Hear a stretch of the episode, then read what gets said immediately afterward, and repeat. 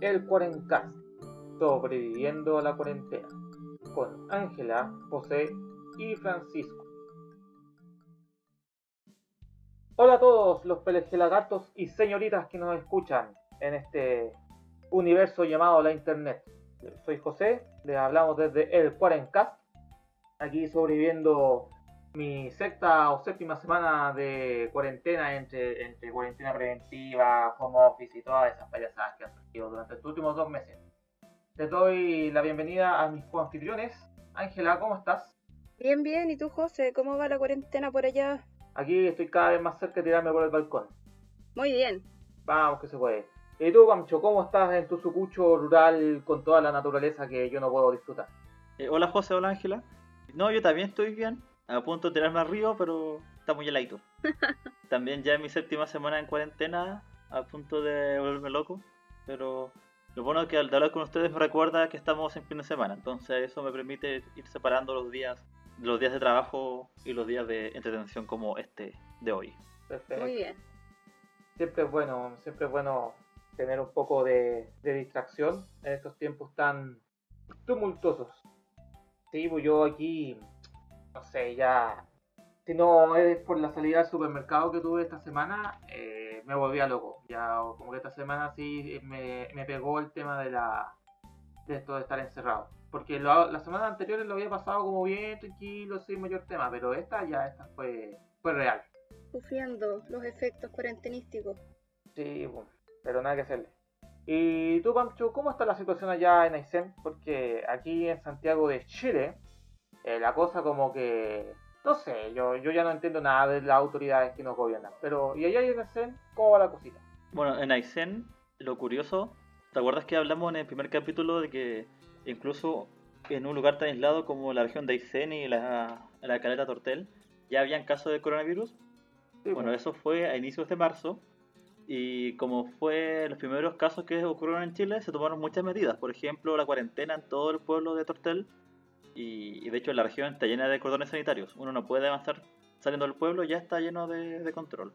Y lo curioso es que solo han ocurrido 7 casos de, de COVID acá en la región. Y, lo, y lo- a diferencia del resto de Chile, acá todavía estamos en fase 3. Es decir, los casos están trazados. claro. El caso 1 fue el señor que vino en el crucero. El caso 2 fue la persona que atendió a este señor del crucero. eh, y los otros casos eh, son trabajadores de las pesqueras, que están aisladísimos del mar, entonces tampoco han tenido mucho contacto con la ciudad. Ah, entonces- bueno, Ah, mal. Por alguna vez en la vida es bueno estar aislado. A- aparte de eso, no, no ha ocurrido nada. Y, y acá, como el clima igual más extremo, la gente está más acostumbrada a estar en sus casas, entonces quizás sale un poco más, más sencillo hacer la- el aislamiento preventivo en, los- en- en las casas. Pero ya me está afectando esto estar todo el día encerrado. Ya, como les contaba antes, recién me di cuenta que es jueves, el jueves, y la semana estoy en modo automático, no, no distingo mucho el día de la noche, lunes de martes, y, y no, hay que volverse loco o si no, hacer algo para evitarlo. Sí. Hay que ver todas las redes para poder salir de la locura. Sí. De, de hecho, al- algo que me ha ayudado harto para sobrevivir estos días ha sido hacer un poco de ejercicio. Y, y, por ejemplo, hay hartas páginas de internet que muestran como entrenamientos que uno puede hacer sin maquinaria, po, porque uno, quizás no todos tienen pesa, máquina en sus casas, pero hay muchos ejercicios que uno puede hacer sin implemento. Por ejemplo, estas típicas planchas o sal- saltar la cuerda, eh, flexiones de brazo. Entonces ahí lo invito a que hagan eso porque de verdad que ayuda un poco para bajar la tensión por el encierro. Sí, hay que hacer La, ansiedad se dispara a niveles altísimos cuando uno ya lleva más de un mes de encierro. sí, y sobre todo también por un tema de salud. Cáchate, anécdota loca que pasó esta semana. Bueno, entrando un poco en contexto, yo vivo a 40 minutos de mi pega caminando. Entonces, le entre y de vuelta camino 80 minutos al día. Pero piola, los caminos cerotados, sin problema. Y ya con esta cuestión de esto, de esta semana encerrado, fui al supermercado que debe estar a, a 10 minutos. Y puta, sentía como las piernas quemaban y yo decía, oye, pero si camino esto todos los días durante, dura- durante años y ahora me molestan las piernas en la simple caminata al supermercado al lado. Todo mal. Así que sí, pues hay que mantener la actividad física, aunque sea, aunque sea un poquito para, para seguir vivo, si no, la cosa... Yo, yo dije, o, o de aquí me van a terminar sacando chascón y gordo. Sí, yo voy a tener que hacer igual ejercicio porque antes que partiera todo esto a empezar a ir al gimnasio, estaba con todo el power y todo se derrumbó. Sí, pues, Así que hay que hacer algo. todo sea para, para sobrevivir ahí, los que, los que quedemos vivos para repoblar la ciudad. Hablando de ya en, en la te- en el- la temática de nuestro episodio, ¿alguien sabía o se habían leído por las noticias de que están quemando antenas de 5G en Europa? ¿Por ¿En serio? En serio, están quemando antenas de celular. Porque hay una teoría conspiranoica que dice que la pandemia del coronavirus se originó gracias al 5G. Y como hay gente que se cree cualquier cosa que dice en internet, empezaron a, a reaccionar contra las antenas y las están quemando. Así que- y esto en Europa, chiquillos, no crean, no crean que todo el mundo es desarrollado. Es una falacia entonces, el desarrollo. No, no, el desarrollo, ge- gente loca hay en todos lados. No solo en Gringolandia pueden encontrar a alguien con su escopeta, sino que también hay gente especial En Europa. en En las Europa. Europas. ¿Y cómo sería el tema del 5G? ¿Cómo lo relacionan? Que lo que pasa es que dicen, según algunos locos de la internet, porque todo esto son conspiraciones de surgidas por la internet, que aproximadamente todas las pandemias o las últimas pandemias se han originado cuando hay un avance tecnológico en torno a las comunicaciones. Dicen que, por ejemplo, con en 1918, con la pandemia de la gripe española, eh, estaba en pleno auge, eh, auge toda la tecnología de la radio. Entonces, le, achacan de que la radio ayudó a generar la, gripe española. Dicen que una gripe que ocurrió en el, en el año 1979 se generó por la, por la tecnología 1G, que el H1N1 del 2009, la gripe porcina, fue en pleno auge de la tecnología 4G, y ahora le están echando la culpa al 5G por el COVID. Y obviamente todos los científicos que saben de este tema dicen que son puras payasadas de internet, algún pelagato con mucha imaginación y tiempo para correlacionar cosas. Porque sí, po. Claro, o sea, piensan que se transporta con los 5G. qué sé yo, no tengo idea. Qué imaginativo. No, hay gente muy imaginativa, por eso estamos, por eso estamos donde estamos. Hay gente que se, que se traga cualquier cosa. Hay, hay gente que crea alguna noticia falsa y otro la empieza a republicar y así vamos. Wow. Y, y- y aparte como estamos tan encerrados y tan pendientes de lo que sale en internet, que estas noticias falsas muchas veces vuelan sin que uno alcance a, a corroborarlas. po. Y por eso ha abundado tanto en historias conspirativas sobre el coronavirus. ¿Han escuchado alguna otra de, de- de conspiraciones en torno al, al coronavirus? Sea, para cerrar un poco el tema, eh, uno pone el botón de retweet y puta, ya empezaste a hacer crecer la bola de nieve. Compartir y todo eso y boom. Y boom, fuiste. Wow. Sí, po. Volviendo a las teorías conspirativas, hay un montón, Pancho, hay, hay caleta.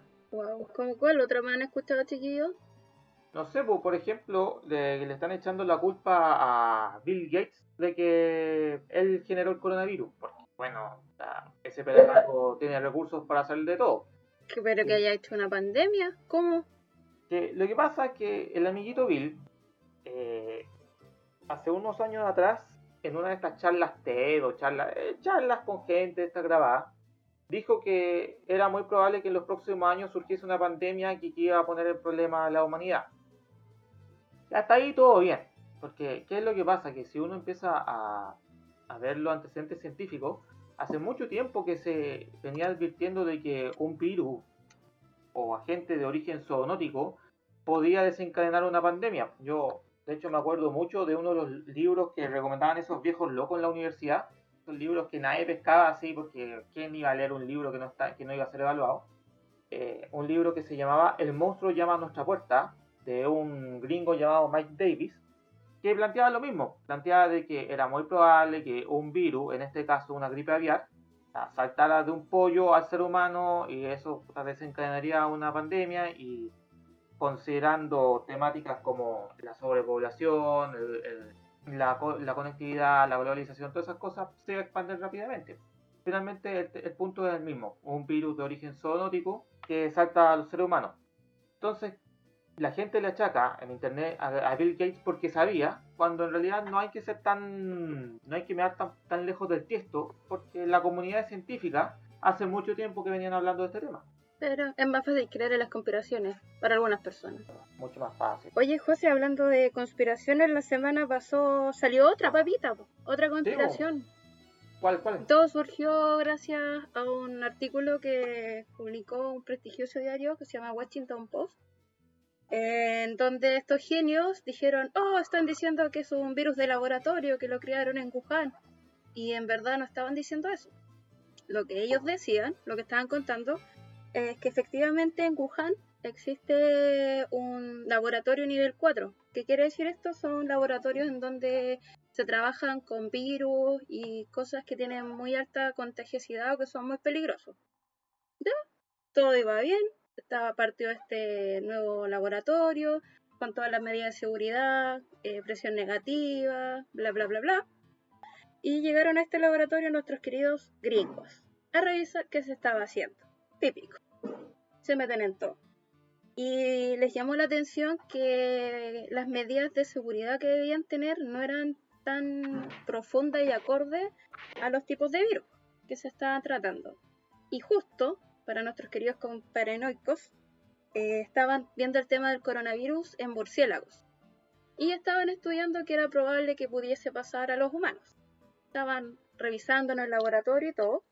Y como le dio miedito, mandaron cable al Estado, Estados Unidos, avisando que no había las medidas de seguridad, que había que tener cuidado porque esto podía generar alguna pandemia en el futuro. Mm. Y fue lo que terminó pasando, pero eh, son evidencias circunstanciales solamente. No, no está la evidencia de que efectivamente se escapó de ese laboratorio el virus. Claro. Aunque da para pensar y no, no, no apoyo esta teoría, pero como dije, hay evidencia circunstancial. En el, a todos nos dijeron que esto había partido en el mercado de marisco de Wuhan, donde partió este virus. Pero en este mercado no venden sopa de murciélago ni comen murciélago. Entonces cabe la duda cómo lo conectamos. Entonces, puede, eh, puede que se haya, eh, por el, mal manejo que se hacía de este virus, que haya salido de una persona del laboratorio, le hayan empezado los contactos, pero no quiere decir que es un virus creado en laboratorio. Que eso quede claro y que incluso el Washington Post lo dice. El problema es que la gente a veces quiere entender lo que quiere entender. No, o lee, o lee el primer párrafo nomás de la noticia y para Claro, y se queda con, con, esa idea y, oh, nos quieren controlar a la humanidad y bla, bla, bla, bla. Claro, todo un circo. Y de hecho salió un artículo en la revista Nature donde los científicos analizaban la secuencia de este virus y lo comparaban con otros conocidos y se demostraba que era imposible haberlo fabricado en un laboratorio. Claro que tiene componentes naturales que se dan, valga la redundancia, en la naturaleza. Que más que nada fue por, selección natural, por decir, el virus que probablemente estuvo mucho tiempo entre nosotros hasta que fue capaz de contagiarse a la, forma que lo hace y, tener ese nivel de mortalidad. Claro, mutó y como compartimos secuencias de ADN con los murciélaguitos, oh, perfecto. Sí, como les comentaba hace un momento atrás, las posibilidades de que un virus zoonótico o, que saltase de un animal humano es muy alta. Y se espera, y cualquier animal que tenga interacción con los humanos puede, puede ocurrir. El SIDA, de hecho, es un virus de los monos. Entonces, así va ocurriendo la vida. No, y este tema de las pandemias con enfermedades de animales también tiene relación en cómo estamos destruyendo los ecosistemas y entrando a lugares que antes el humano nunca estuvo. Sí, entonces ahí empezamos a tener interacciones que no antes no existían o que si existían eran zonas muy rurales o, de difícil acceso y ahora con el tema de la globalización que las personas se mueven por todas partes, perfecto. Así es. Pandemia, la historia han ocurrido hartas, de hecho todos nos acordamos, hace casi una década fue el famoso, la, famosa gripe porcina, que era el H1N1. Tan clásico. Un clásico. No, y que acá en Chile también antes de la H1N1 nuestros papás y nuestros abuelos se tienen que acordar de lo que fue como una pandemia de influenza en el año 57.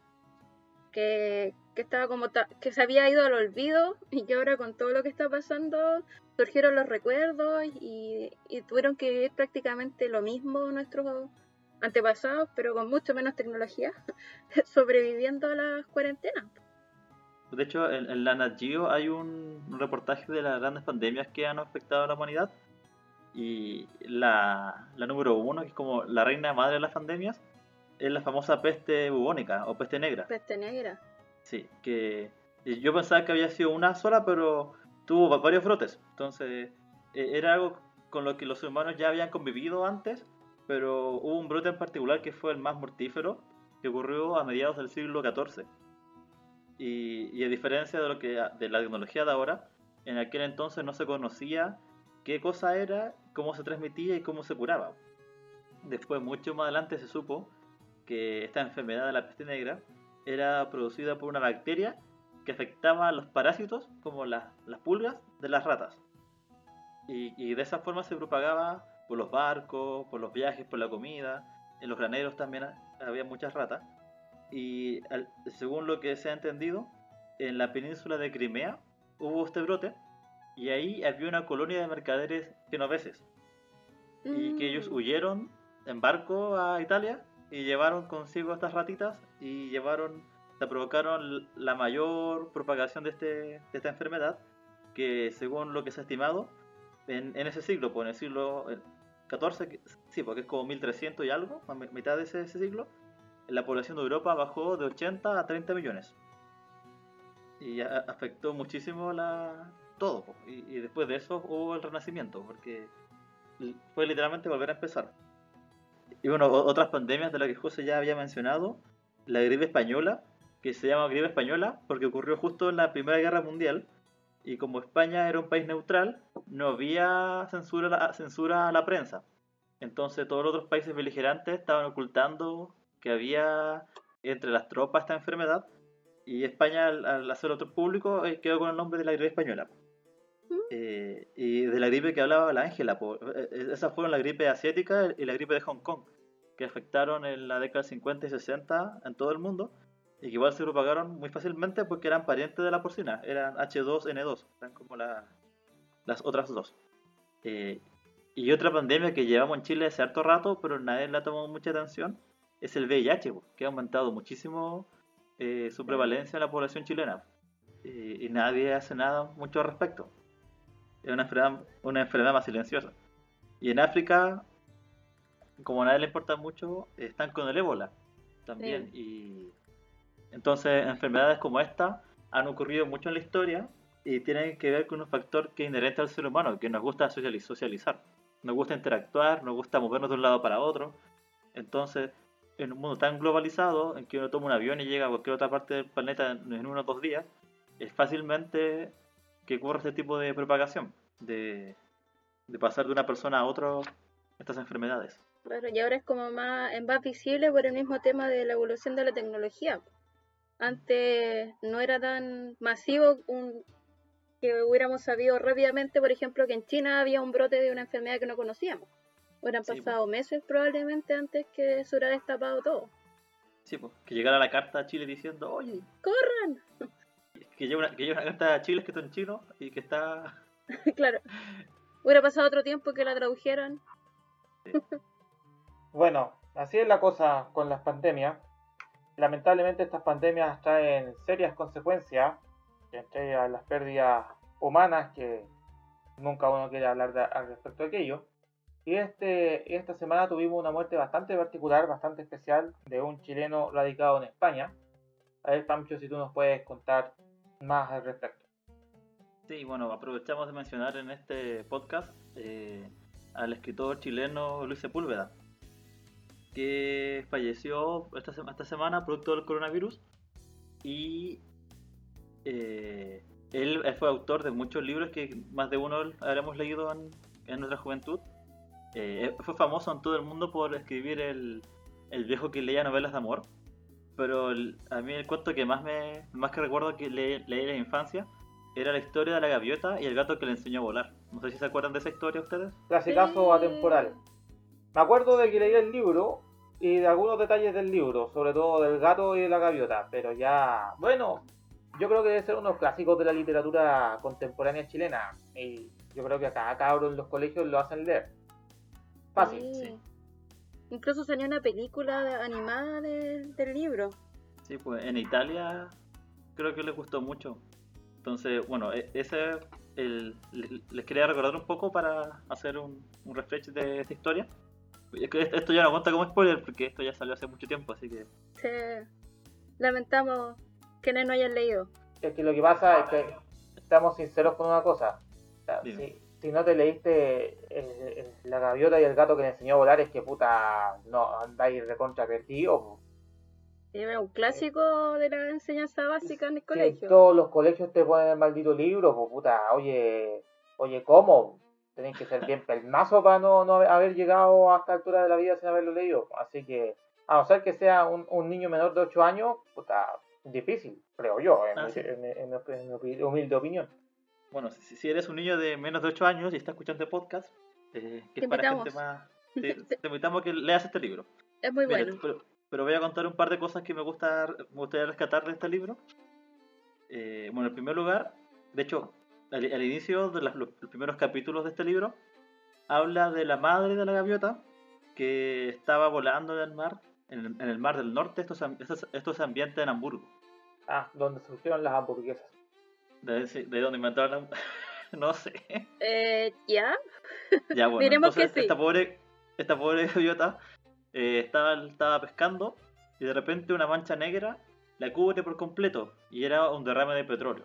Entonces, así ya en las, primeras líneas, eh, el, el lector, que en general es un niño, ya se, se siente conmovido por cómo el, el daño que le hace el ser, el ser humano al ambiente afecta a la naturaleza. Entonces, eso es como de entrada ya una pequeña lección de, de cuidado al medio ambiente. Bueno, resulta que esta gaviota eh, ve que va a morir y con lo último que le queda de sus fuerzas llega al balcón de un gato.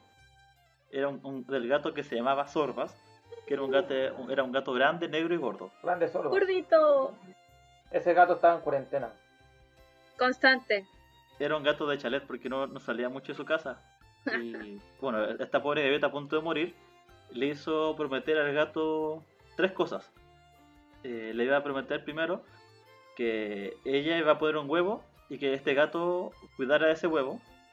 Que el gato iba a empollar este, este huevo eh, eh, y que la, cría que saliera tenía que aprender a volar. Entonces este gato es medio perdido de cómo una gaviota viene para acá y me pide estas cosas y el gato dice, bueno, ya yo te voy a ayudar y, cumple la promesa. Entonces eh, esta historia nos cuenta un poco de, la lealtad, hasta dónde uno es capaz de llegar para cumplir un compromiso. Parte de la historia contempla que este pobre gato tiene que hacer un pacto con las ratas para que no se coman y cuidan a, a esta, a esta pequeña gaviota que se llama Afortunada. Y, y de hecho ha- hace algo más terrible todavía, que es muy valiente, que el gato Sorba se atreve a romper un tabú. Eh, Ángela, ¿tú sabes cuál es el tabú de los gatos? No sé. ¿No dormir? No, puede ser. Eh, el el tabú de los gatos, bueno, según la historia, yo creo que es verdad, que los gatos pueden hablar con los humanos. Favorito me ha estado mintiendo todo este tiempo. Sí, se hace el loco. Él te escucha, te entiende, pero no te responde. Me ignora. Ca- cada vez que le dices tus problemas, el fosforito te mira con cara de, ah, está loca, chao. Sí, Oh. sí, yo, yo que tú lo desheredo. Entonces, este gato, el Sorba, como no ve, no ve posible que él le enseñe a volar a una gaviota, porque él siendo gato no no sabe volar, eh, le, pide, le pide ayuda a un humano que le ayude a volar. Y, y este humano, que es un poeta que vive en un faro, en la orilla del mar, primero choqueado por lo que un gato le está hablando y le pide un favor así como súper curioso. ¿What? Un gato me habla. Sí. Después de ese shock inicial, ayuda a esta pobre gaviota y lleva a la gaviota afortunada una noche de tormenta y la lanza por la ventana. Y, y- y la frase bonita es, solo vuela el que se atreve a volar. Oh. Entonces ahí nos cuenta un poco también la historia de la amistad, pues, de, de, de atreverse, de cómo tus amigos te apoyan. Porque este gato no hace todo solo, sino que se cuenta con la ayuda de todos los gatos del barrio. Que un gato era el gato sobre todo. Bubulina, la gatita que le gustaba sorbas. Sí, bueno.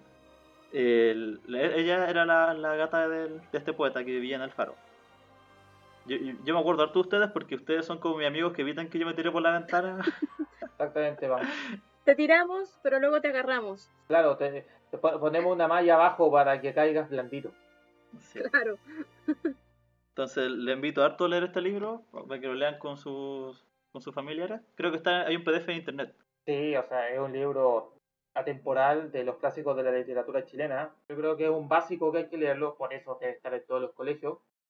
Y nada más, pues, que Luis Sepúlveda, que se radicó en España después de, de algunos, después de un proceso histórico tumultuoso chileno, ojalá ahora descanse en paz. Pero hablando de gente que no merece descansar en paz, No ser recordada amorosamente. Claro.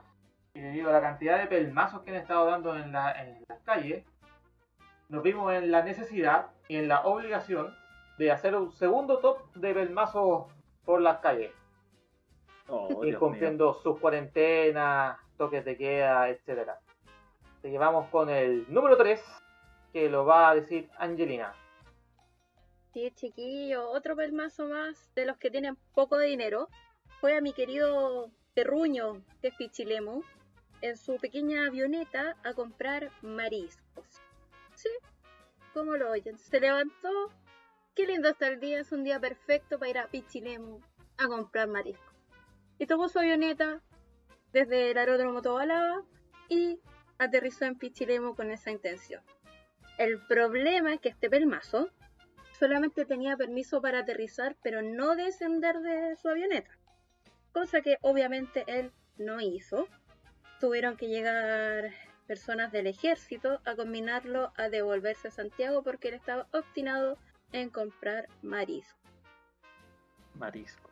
Es que como en vez, en vez, en vez de ir al supermercado y comprar la, la tonta bolsa de camarones, weón, está congelado, Claro, y tomar tu avioncito, o el avioncito del, del club de, de, aeronau- de aeronáutica que es la que pertenece, era Pichilemo, pues, como, como diablo. o sea, a nivel de egoísmo y de vivir en otro planeta de esta persona es impresionante. Total.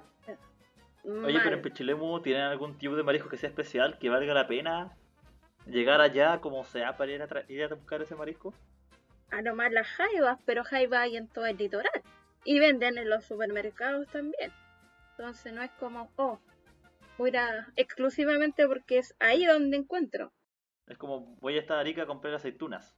Es como, ese es Claro. mi- Así como una- algo genial. No. No, así que este tipo egoístamente e idiotamente decidió ir allá.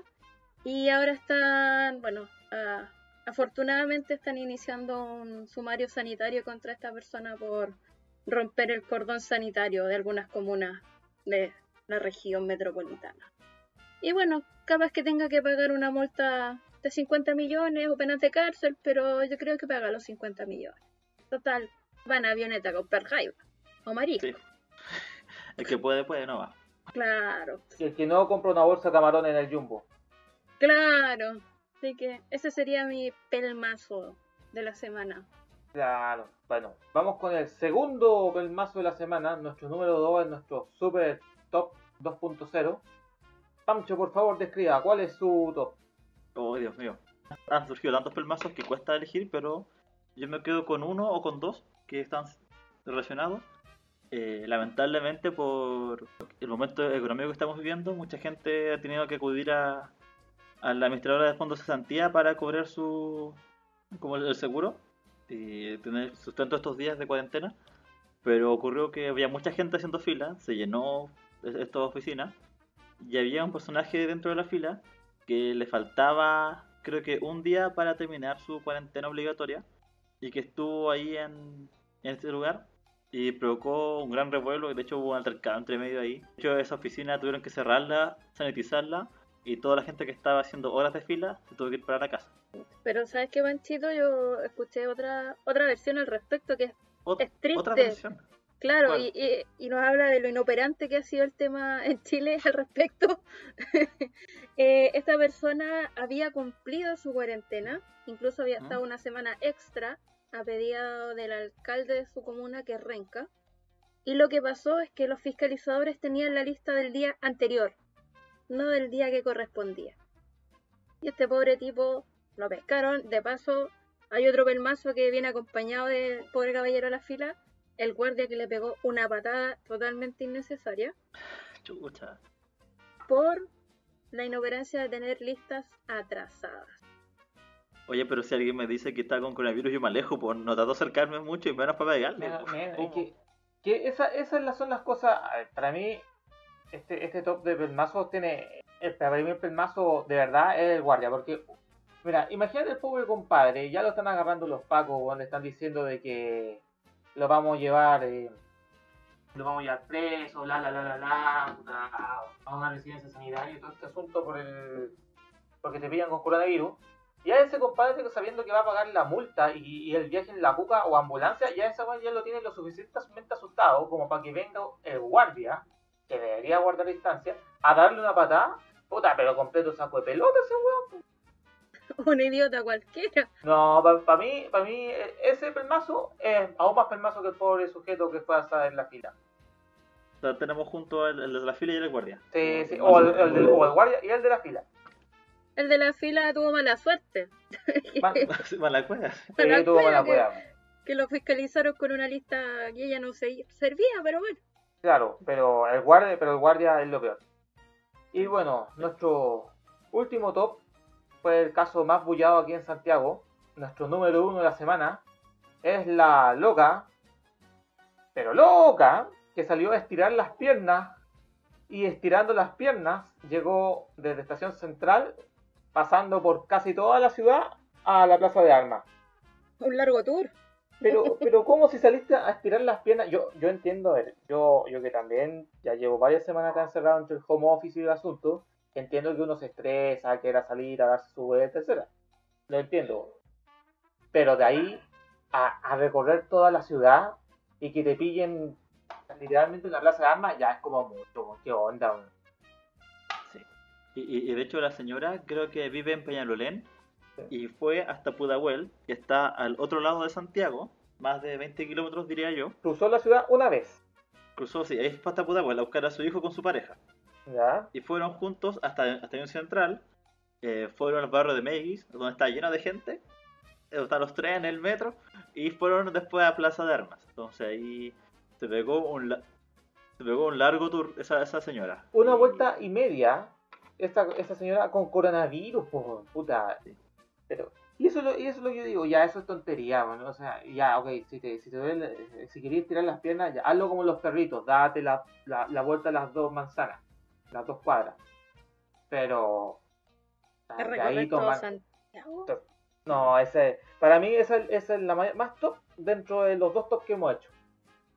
Sí. Es un descriterio. Por último, el de la avioneta estaba en su avioneta, no.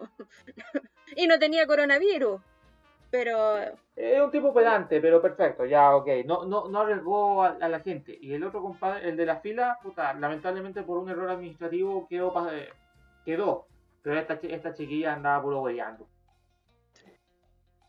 Bueno. estirando las piernas. Estirando las piernas, ojalá, puta, ojalá pudiese salir a estirar las piernas y corriese un- una. Oye, pero lo, lo- lo curioso es que, eh, ¿cómo decirlo? Eh, en- nosotros el capítulo anterior hicimos este top de pelmazos y una vez que publicamos esto, al tiro se empezó a llenar, empezó a llenar nuevos candidatos. Entonces tengo miedo de que cuando lancemos este otro capítulo, ya ma- mañana veamos las noticias y quizás con qué cosa nos encontremos, po, porque ya... Es muy probable. Que es lo más triste. Que es muy probable. el próximo pelmazo sea el que mandó a los pobres trabajadores públicos a sus puestos de trabajo. Pero eso lo dejaremos dando botes hasta el próximo capítulo. No, no, no hablemos del dinosaurio avejentado ese, porque si no me voy a poner pesado. Sí, me pone violenta. Sí, eso lo hablamos en el próximo capítulo para cuando haya más antecedentes de lo que está ocurriendo. No hablemos de ese dinosaurio y sus asesores que parecen pterodáctilos mancos. No hablemos de su. No gastemos energía en eso. No por ahora. energía. Por eso vamos a cambiar de tema. Vamos Ya. ya para empezar el cierre del programa. Vamos a darle un cordial saludo a Javiera, que nos mandó sus saluditos por el Instagram. Y puso un tema de conversación y nosotros como escuchamos a la gente que nos escribe, aunque ustedes no lo crean, lo leemos a todos, nos sugirió el tema de contar los momentos más vergonzosos de nuestra vida. Demonios. Chanfle. Changos. Changos. Se los dejo a ustedes para ver qué, qué se les ocurre, qué, qué pueden pensar. Oh, qué atroz revivir eso. Sí. Primero saludo a la Javi que estuvo de cumpleaños. Sí. Feliz cumple. Gracias por escucharnos y darnos recomendaciones. Que muy agradecido en primer lugar de eso. Y cuando leí esto de la vergüenza, me puse rojo al tiro. Porque no, no sé si le pasa a ustedes, pero uno intenta lo que en estos momentos. Uno Sí. intenta, pienso que el cerebro humano, para que uno pueda vivir con tranquilidad, eh, hace que estas cosas se vayan olvidando y, y queden en el olvido. Sí, a mí me costó, de hecho, acordarme por lo mismo. Es como, a ver, como sacando el archivo del cerebro. Vergüenza. Había una, había una pequeña Ángela buscando en un archivo así, en las carpetas. Todos corriendo adentro. ¡Ah! Sí. Bien. Bueno, yo me acordé de uno. Vamos, a ver, Pancho, cuente, cuente. Eh, bueno, primero para situar en contexto, siempre la vergüenza uno la vive en primera persona, así que puede que alguien de afuera diga, ah, pero qué estupidez. Pero para uno es un mundo. Eh, es el sufrimiento propio. Sí, les voy a contar qué estaba pasando en ese, en ese momento. Había llegado yo a, a un nuevo lugar de trabajo. Llevaba como dos, tres días, estaba recién conociendo a, mi je- a mis compañeros, a, a mi jefa, el lugar de trabajo. Estaba recién, recién llegando, así, sin cachar nada. Y obviamente uno, uno en esos días está en modo muy alerta, pues está como eh, pasando piola, portarse bien, ¿cachai? No mandarse ni un condoro. Sí, pues. Sí, estaba así, en esa sí como un poco de estrés para no, no mandarme ni un condoro. Entonces, ya después del almuerzo yo fui al baño a lavarme los dientes y, y los baños de este lugar no eran como estas letrinas, sino que eran tres pequeñas salitas, esas con puertas así macizas, totalmente aisladas, y habían dos ocupadas y una vacía. Y yo dije, pucha, no quiero demorarme tanto, así que voy a entrar a esta que está vacía, y veo que tiene un cartel que salía puerta mala, no cierra. Y acá donde entro yo, porque yo tengo un pequeño problema que yo soy muy, muy literal. Eres un Sheldon cualquiera.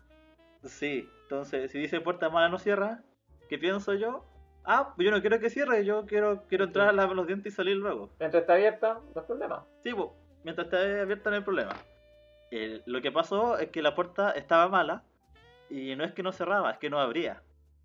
entonces, entonces yo entro a lavar los dientes y de repente veo que se cierra la puerta y, no- y desde dentro no la puedo abrir porque está mala la manilla.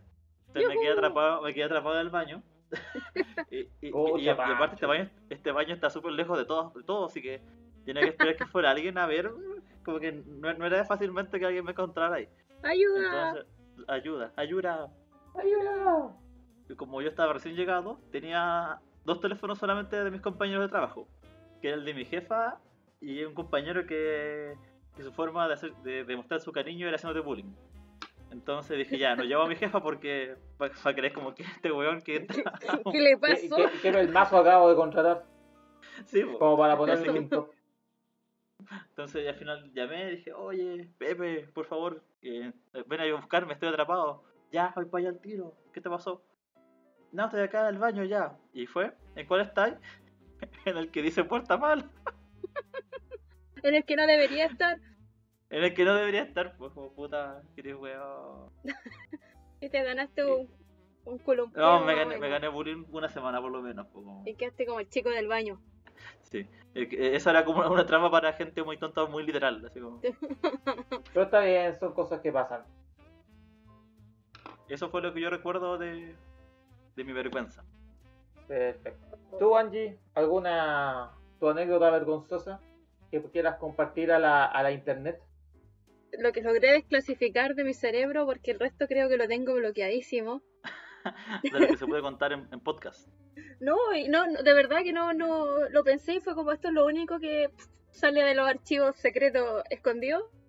Eh, a lo mejor ustedes se acuerdan, porque fueron pseudo testigos de aquello. A Fue cuando ver. entramos en la universidad. Uf, olvidé todo Oh, eso. Hace, hace una década. Para que vean lo viejos que estamos. Estamos súper viejos nosotros. La cosa es que algo parecido al Pancho, primeros días, primeras clases, uno quiere llegar a la hora, que el profesor lo vea ahí atento, preguntando cosas, aunque no tuviera idea de lo que estabais diciendo, pero para que te vieran, por último, prestar atención.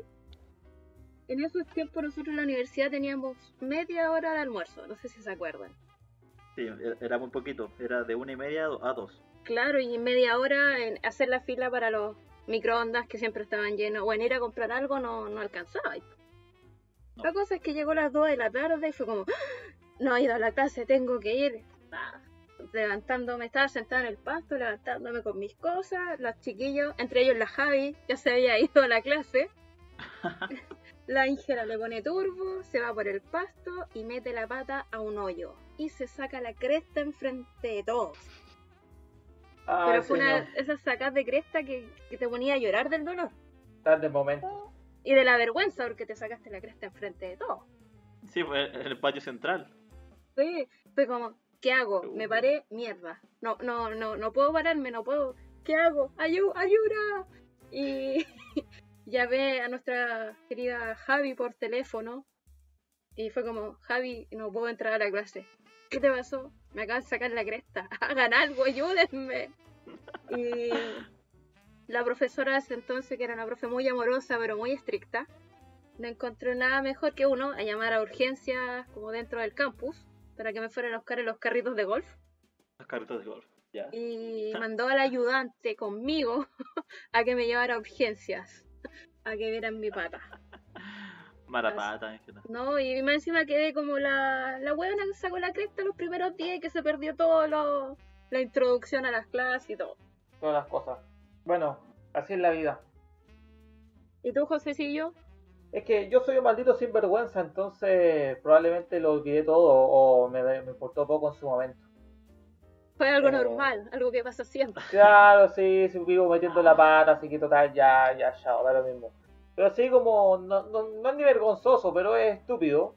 Eh, también una anécdota universitaria que una vez, en una prueba, antes de una, de una prueba, eh, abrí un paraguas como desafiando la mala suerte.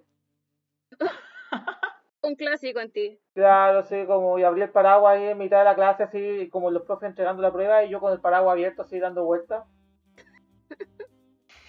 No me extraña. Cerré el paraguas, dimos la prueba y todo el cuento, pero de ahí siempre que yo anotaba mi nombre en alguna parte, el profe le ponía un dibujito de un paraguas. Entonces el profe nunca, nunca, se olvidó del paraguas. Detalles. El chico del paraguas. Cosas que el pelmazo del paraguas, claro. Bueno, con, con esta respuesta a la solicitud de nuestra querida compañera, terminamos el episodio del día de hoy. Quiero darle las gracias a todos los que están oyendo esta pieza de arte eh, audiovisual, porque siempre digo que audio porque audiovisual porque tienen imaginárselo. ¿Alguna nota al cierre que estimados compañeros? Eh, yo al menos decir que muchas gracias a todos que nos están escuchando y que nos comparten. Eh, recuerden que pueden seguirnos siempre en redes sociales y, al igual que Javi, eh, nos pueden proponer temas para conversar.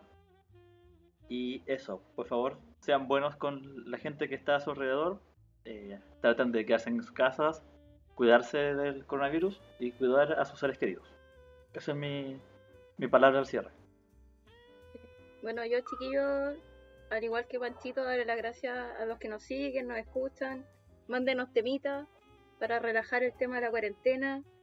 Traten de no salir si no es necesario. De esta vamos a salir todos juntos, no hay que ser egoístas. Y, aprovechen este tiempo para hacer todo lo que tienen pendiente. Ya no tenemos la excusa de que no tengo tiempo. Bueno, van a haber tiempos muertos y es, ideal para como leer el libro de Sorbas, del gato, o cualquier libro típico que uno tiene tirado ahí, esperando terminar de leerlo.